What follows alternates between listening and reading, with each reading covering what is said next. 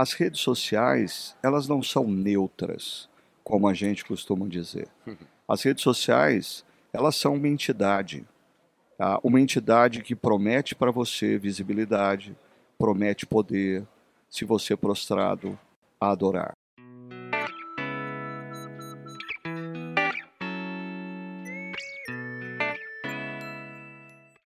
Olá, mais uma vez no estúdio móvel do TronoCast em Campinas, São Paulo, na Conferência Ressurgência 2023. Estamos aqui hoje com a mesa cheia, Deco.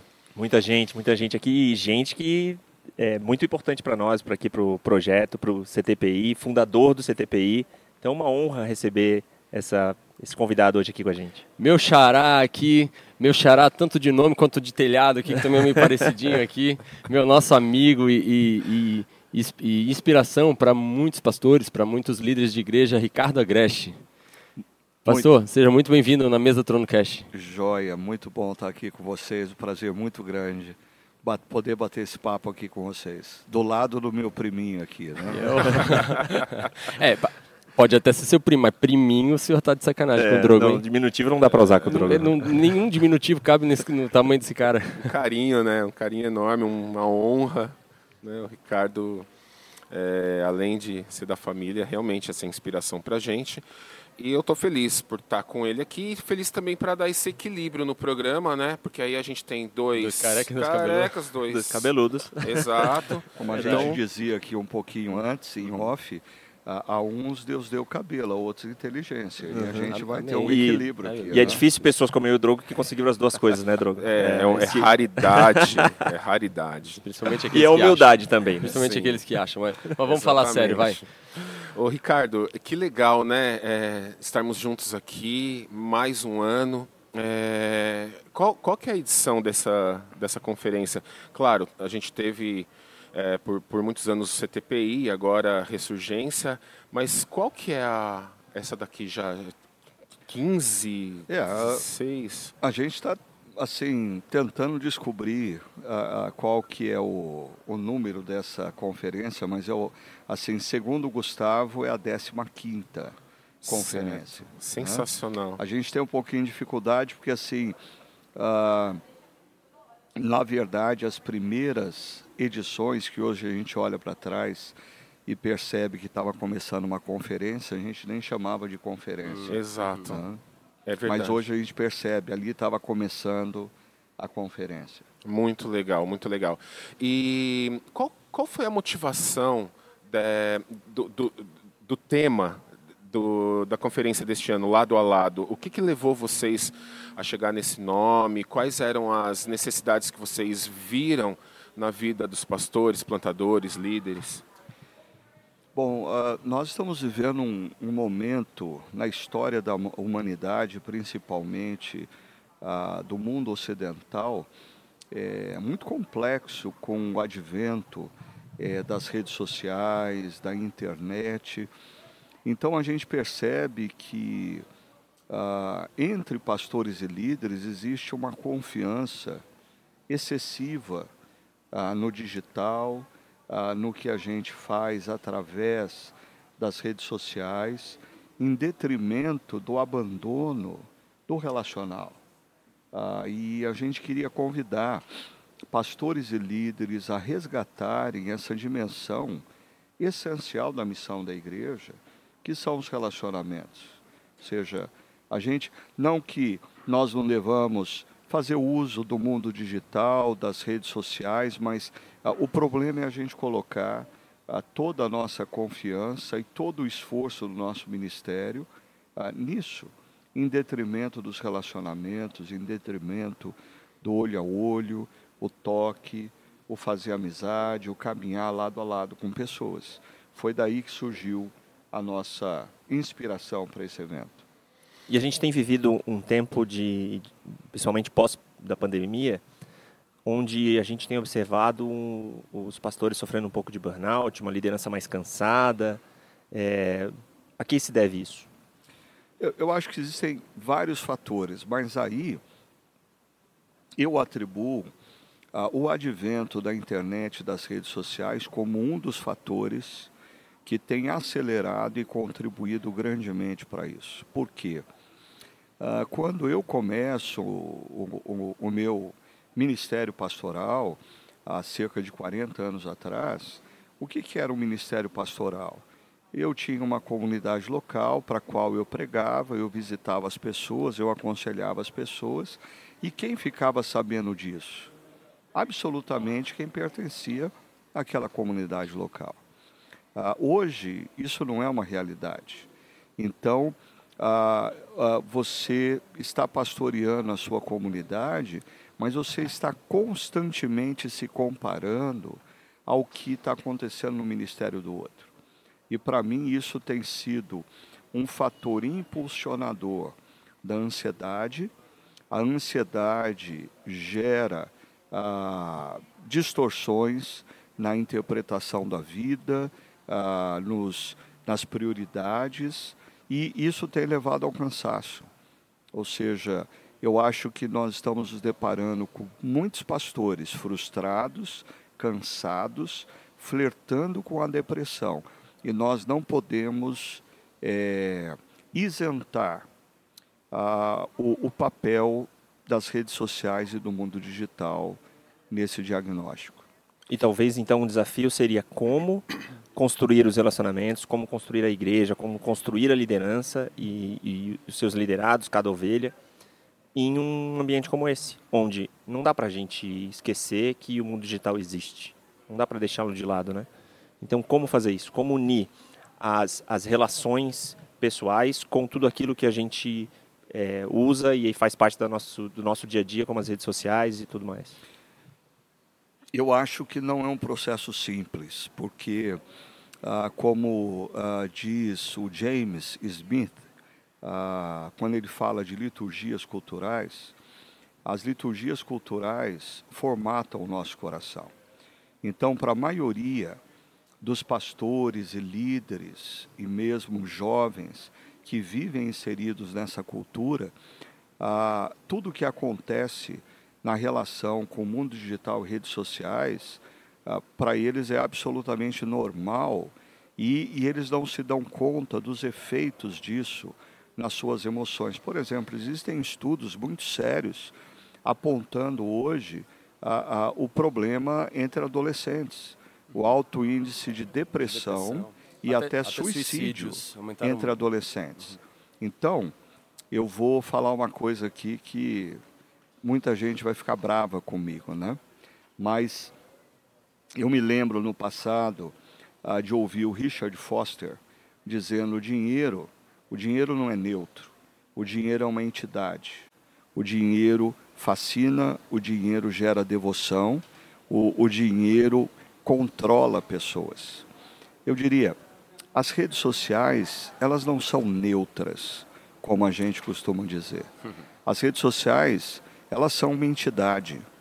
Tá? Uma entidade que promete para você visibilidade, promete poder, se você prostrado, a adorar. Ou seja, a, a, as redes sociais não são neutras, elas são entidades e a gente precisa, da mesma maneira como a gente ganhou consciência de que a gente tem que lidar com seriedade com dinheiro. Eu acho que pastores e líderes precisam é, descobrir essa verdade. As redes sociais elas têm poder de sedução e gradativamente elas passam a controlar os seus adoradores. E aí eu gosto sempre de lembrar de uma frase do Richard Wallace, quando ele diz: ah, que ah, os ídolos comem vivos os seus adoradores. Então, eu acho que a gente precisa. Né, não estou dizendo que nós não devemos usar, mas eu acho que a gente precisa deixar de olhar com inocência. Até mesmo as empresas que estão por detrás, os algoritmos que estão por detrás e todo o mecanismo que não é inocente não é ingênuo. É a tua linha, né, Ricardo? Pastor, eu sou, eu sou, eu sou analista de sistemas, né? Eu sou formado em ciência da computação, especializado em ciências de dados, eu sou CTO de um grupo. E eu, eu formatei um, um, uma palestra que eu já dei algumas IPIs e IPBs lá em Florianópolis, justamente sobre o perigo das redes. Usei um pouco o, o tema do dilema das redes de, uma, de, um documentário que a Netflix lançou, mas me baseei em cima das minhas algumas pesquisas que eu fiz ali. E o que o senhor falou é tem extremamente propriedade é, científica, né? A, a, os próprios, nesse dilema das redes, os próprios criadores das redes sociais comentam que seus filhos eles não deixam vê-las, porque eles foram criados e programados para uma coisa e, e, e as diretorias e enfim a, a sociedade ali transformou isso em um mecanismo de escravidão e de venda. E o produto das redes sociais é você. Uhum. Então, as pessoas entram na rede social, pegam o celular e saem usando Facebook, Instagram, enfim, todas elas, e vai achando, não, eu não pago nada por aquilo ali. Você está pagando, sim, com a sua vida. Você é o produto da rede social e a rede social quer te consumir. A questão é, ela é uma ferramenta. Qualquer ferramenta de tecnologia é uma ferramenta. Como que você usa? Né? O carro você pode usar para matar as pessoas ou te, ou te levar para casa. Né? A faca você passa manteiga no pão, fura o olho de alguém. A rede social é a mesma coisa. Você pode usar ela para o bem ou para o mal. Né? Mas ela está ali com um objetivo: lucro uhum. para seus proprietários. Ela, é esse é o objetivo dela. Ela não é boazinha, ela não está ali para te servir. Ela está ali para você servir. E o produto uhum. dela é você. É. Você tem muita propriedade. Eu, eu, eu, assim, a distinção, Ricardo, que eu tenho feito é quando a gente pega esse copinho aqui, né? Esse copinho é um objeto. Ele é neutro. Uhum. Eu posso colocar nele água ou posso colocar café e interessante, esse copinho sobre a mesa, ele não gera qualquer poder de atração, porque ele não me promete nada. Mas se eu colocar uma nota de 100 dólares aqui sobre a mesa, alguns de vocês vão começar a perder a concentração. Vocês vão começar a pensar o que, que ele vai fazer com essa nota. Ele vai dar para alguém, ele vai oferecer para alguém, e isso vai gerar controle. Eu diria, a mesma coisa, a, as redes sociais, elas não são um copinho elas prometem algo.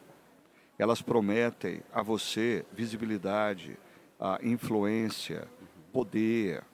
A, então, aceitação, aceitação, reconhecimento, reconhecimento é, sentimento de integração em uma comunidade, pertencimento em uma comunidade, tudo isso ela te promete, tudo fake, furada, porque tu não tu não está se relacionando, é, é, uma é um relacionamento unilateral. É virtual. Né? E, é virtual. e só retomando aqui o, o foco, né, pastores e líderes. Uhum. É, ah, eu, eu, eu lido e converso muito com jovens pastores e às vezes eu coloco para eles o fato de que ah, eles estão pregando no domingo, mas pensando o que os seus amigos vão pensar da pregação que ele está fazendo, porque essa pregação está na rede. E, e, isso gera um problema, porque a minha pregação deveria estar voltada para o povo que eu estou alimentando. Uhum. Eu, eu deveria estar pensando na Sim. comunidade local mas eu estou pensando, será que essa pregação vai bombar? Deixa eu usar uma frase de efeito que daí meus amigos Pro vão corte. curtir ah, e vão falar, uau, olha só o que, que fulano disse. E, e, e, tudo isso é estresse. Tudo isso gera sentimentos uhum. que eu diria. O ministério pastoral por si só já é difícil. Mas nós estamos vivendo uma época que a, a, essa coisa da comparação e eu saber que o que eu estou falando aqui no podcast vai gerar ou likes ou cancelamentos. Ah, se eu, se eu não estiver muito seguro no coração, eu mudo o meu discurso aqui. Uhum. Se eu não estiver muito consciente da minha identidade em Cristo, aí eu vou dizer coisas que os nossos ouvintes vão gostar, mas não necessariamente são as que eu creio. Ou seja, existe esse fator fascinação, sedução e controle. E aí a gente precisa.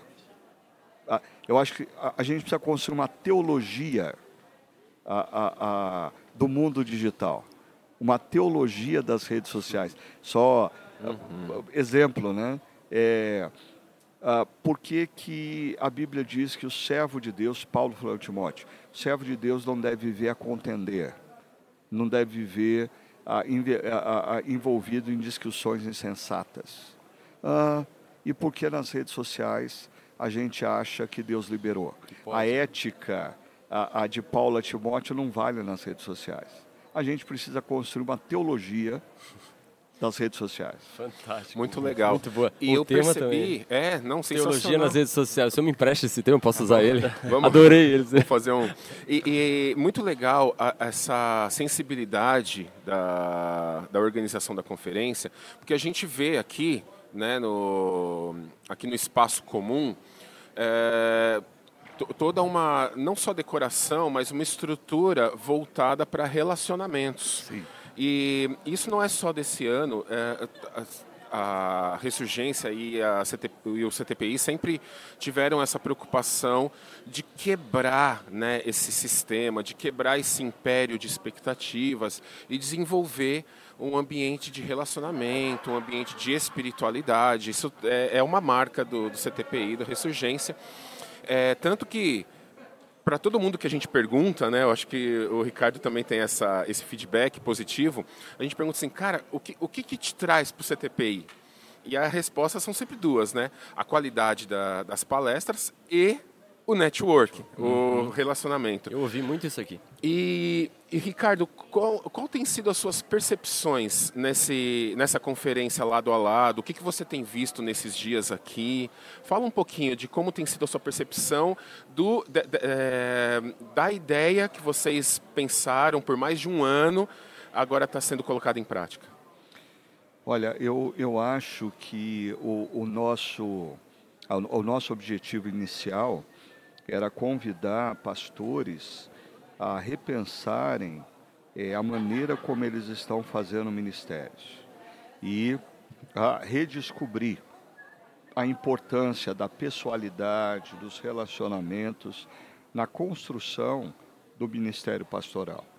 Mas eu acho que quem tem participado ah, das reflexões das palestras aqui está sendo desafiado a a repensar o seu jeito de ser, o seu jeito de viver, ou seja, resgatando, ah, antes ah, de resgatar o jeito de ser pastor, nós estamos sendo desafiados a resgatar ah, o jeito da gente viver, sendo mais humano, percebendo que não existe ah, missão é, sem parcerias. A própria Trindade é um exemplo disso. O Deus em missão é um Deus trino, o Pai, o Filho e o Espírito Santo. E quem disse que a gente pode fazer missão sozinho? Né? Então, ah, nós estamos descobrindo aqui que não existe sanidade sem relacionamento, sem amizade. Então, se o objetivo inicial era convidar pastores a repensarem o jeito de fazer ministério, eu acho que nós estamos sendo convidados a repensar o jeito que a gente vive. Uau, muito legal, muito interessante. E Ricardo, uh, tem como dar um. Eu acho que essa é a pergunta de milhões, hein? É, tem como dar um spoiler sobre o ano que vem, 2024? se já está na cabeça um tema, tema, ou ideias, se, tem, se vai ter alguma coisa disruptiva, alguma coisa diferente? A gente já consegue visualizar alguma coisa? É, esse podcast vai pro ar depois, né? Vai, vai depois. Ok, vai então. Depois. Sim. Porque quando eu vou falar aqui o que uh, vai ser lançado hoje à tarde aqui na conferência, mas sim, a gente já tem pensado. Uh, a ideia da conferência do ano que vem é pensando no seguinte: quando nós olhamos para a Europa e para a América do Norte, nós já percebemos claramente os danos do secularismo, que moveu a fé cristã e a igreja definitivamente para a periferia do mundo e da cultura. Uhum. Ou seja, o cristianismo não tem mais influência na cultura. Ah, o secularismo fez isso. E nós acreditamos que esse processo vai acontecer na cultura brasileira de maneira muito mais acelerada do que a gente possa imaginar. Já começou, mas ele vai ser um processo que vai acontecer de forma muito acelerada. Ou seja, nós ainda estamos vivendo esse, essa coisa de igrejas cheias, de igrejas atraindo pessoas. Isso tudo vai acabar. E vai acabar muito mais cedo do que a gente possa imaginar.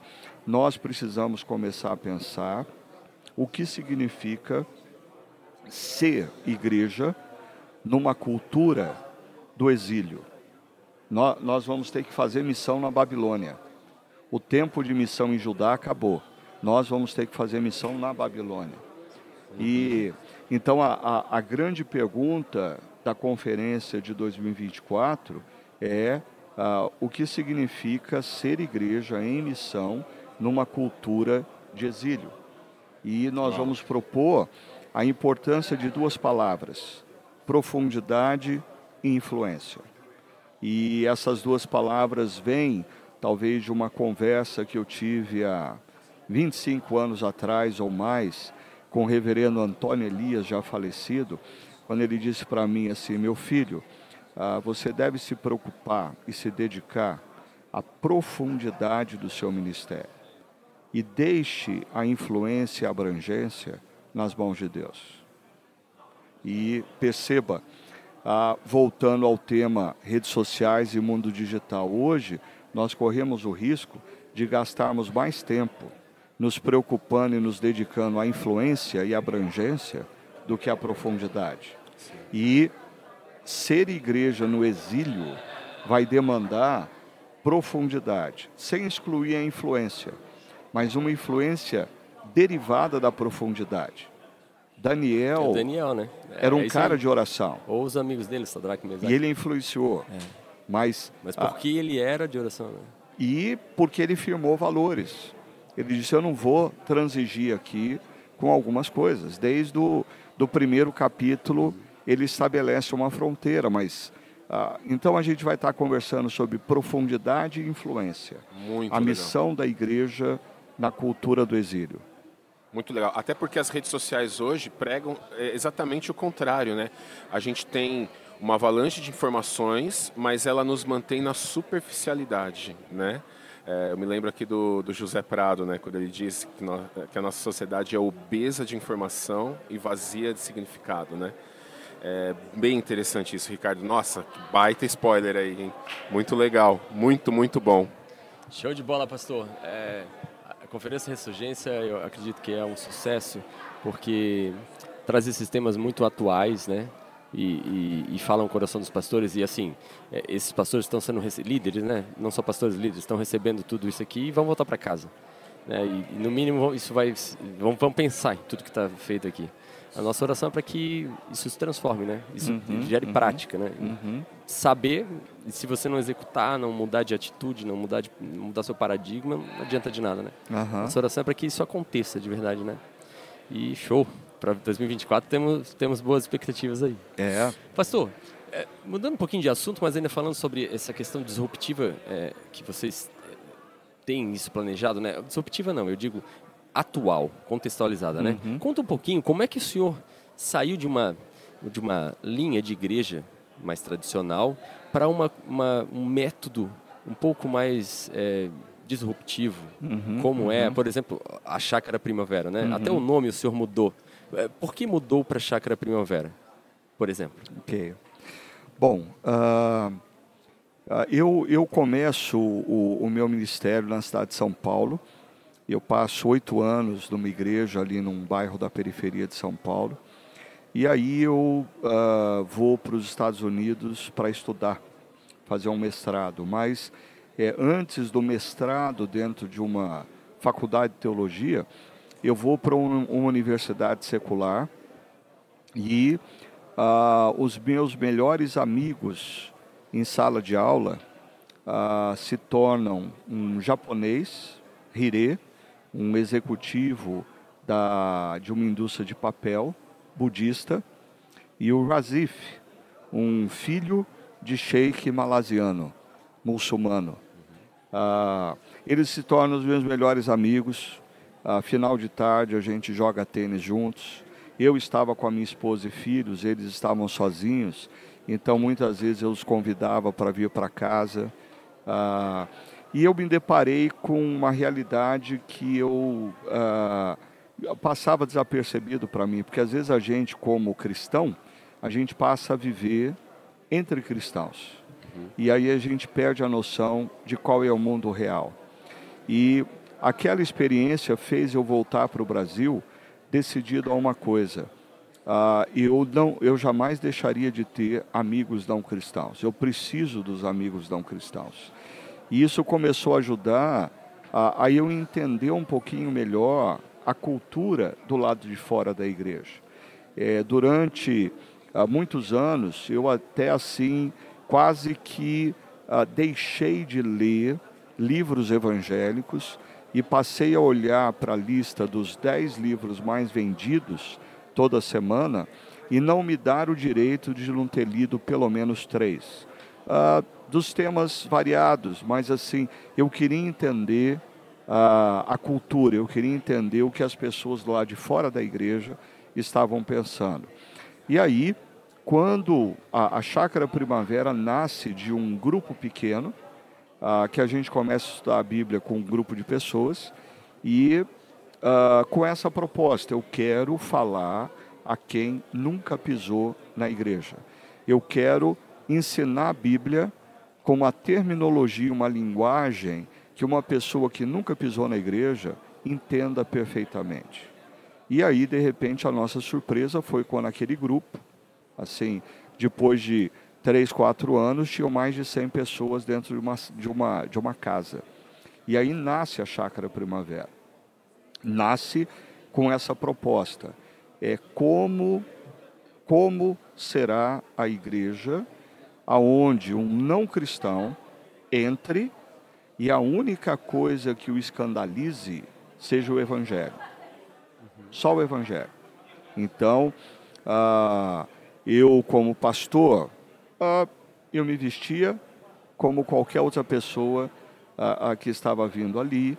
A minha linguagem, até retórica, não, eu, eu, eu, eu comunicava de maneira dialogal, uh, eu citava exemplos de revistas que eles liam, de jornais que eles liam, de livros que eles estavam lendo, de músicas que eles estavam ouvindo. Então, esse diálogo com a cultura foi uma marca muito forte no nosso movimento. Eu costumo dizer que duas palavras marcam o nosso movimento: integridade integridade para com as escrituras, integridade para com os valores e princípios de Deus e relevância para a cultura.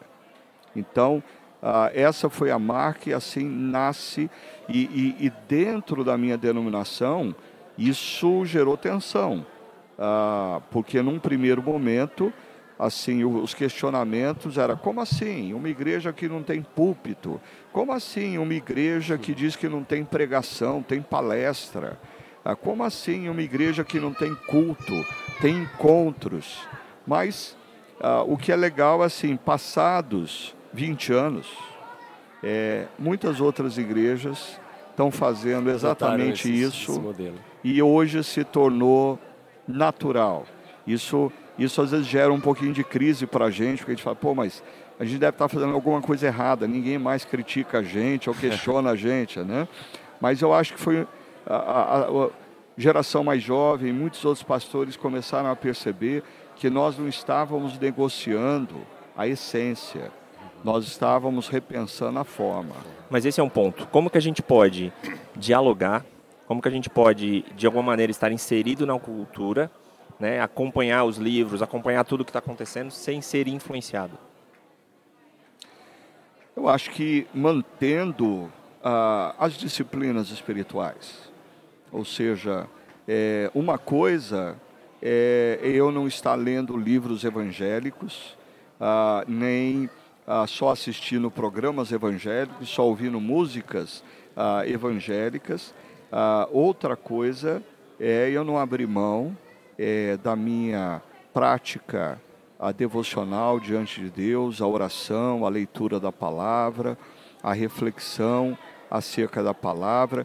Ah, eu tenho uma foto que para mim assim é, ela, ela é muito forte. É, é uma foto que foi tirada do Billy Graham. Ele estava num quarto de hotel ah, antes de uma é, conferência evangelística dele, né? E, e ele está assim ah, sentado numa cadeira, voltado para a cama e na cama tem um jornal uh, aberto e algumas revistas abertas e a Bíblia. Ou seja, uh, isso nos uh, remonta na memória aquela célebre frase que a gente tem que ter a Bíblia numa mão e o jornal do dia na outra. O jornal do dia não nos dá as respostas, ele nos dá as perguntas. A Bíblia nos dá as respostas. Não pode inverter. Não pode inverter. E a, e a influência tem que ser sempre maior, né? Eu acho que é, é, é essa percepção que, que, que, me dá com, com, com a palavra do, do Ricardo. É, nós precisamos dialogar com a cultura, mas a nossa influência maior, né, o, que, o que desenha isso, né, é, a nossa, é a nossa vida com Deus. precisa influenciar a cultura. É, o tema do próximo ano a gente já falou aqui, né? É, já deu é spoiler. né? Nós, o secularismo legal. está influenciando a igreja. Nós é que precisamos influenciar. Porém, a, fantástico isso, Drogo. Para tu que é um, um plantador de igreja, a gente estava falando antes sobre a mudança do tema implantação de igreja e plantação de igreja, né? Antes era implantação, era uma coisa que enfiava fora do contexto, né? Implantei uma prótese. Isso. Agora, a plantação de igreja não, eu planto ela cresce naturalmente Planta naquele semente, solo. a partir da semente, né? A partir é, das, e... da cultura do lugar. E aí a cultura é uma palavra que vem do, da realidade agropecuária, né? A cultura. Fantástico a sua, a sua sacada, pastor. Eu, eu conheci, conheço a Chácara Primavera, de ouvir falar e, e, o, e o resultado do trabalho de vocês, mas o modelo pelo qual o senhor concebeu isso, fantástico. Isso deveria ser realmente um exemplo, quer dizer, é um exemplo, né? Mas deveria ser um exemplo adotado por todas as nossas instituições, porque o que, para que serve a igreja? Jesus fazia isso, né? Ele pegava o contexto da época, usava parábola, pegava o contexto agropecuário ali da Judéia e usava os temas atuais e das pessoas para falar com as pessoas na linguagem que as pessoas entendiam. É Exato. o que o pastor Ricardo Agreste fez fantástico, é, muito legal a ideia. Eu acho que é importante a gente distinguir quando a gente fala da linguagem, do estilo, ah, como Jesus ele era altamente subversivo na maneira como ele comunicava. Ah, ele começava a responder uma pergunta e os ouvintes dele acreditavam piamente que ele estava indo na direção do que eles queriam ouvir. Mas daí Jesus terminava contando uma parábola e sabotando a maneira como eles pensavam. Então, ah, uma preocupação que eu tenho é que a gente também está vivendo hoje uh, pastores de renome, jovens pastores que seguem esses pastores de renome, que eles estão tão seduzidos pela ideia de ser, deles serem tidos como intelectuais ah, para a sociedade brasileira e para a cultura, ah, que eles têm aberto mão de princípios e valores. Porque a gente nunca vai poder, ah, não, a gente não tem o direito de, de excluir o fato de que o evangelho sempre vai ser loucura para os gregos.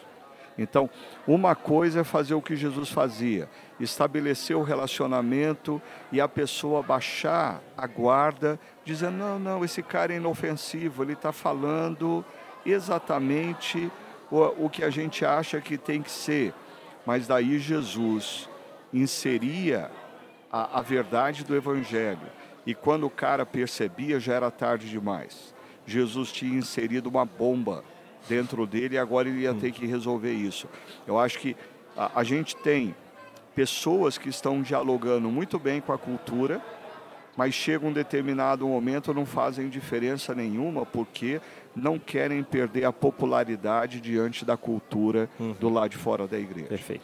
Existem aqueles que querem preservar a essência do evangelho e falam o que ninguém do lado de fora da igreja consegue entender o que eles estão falando.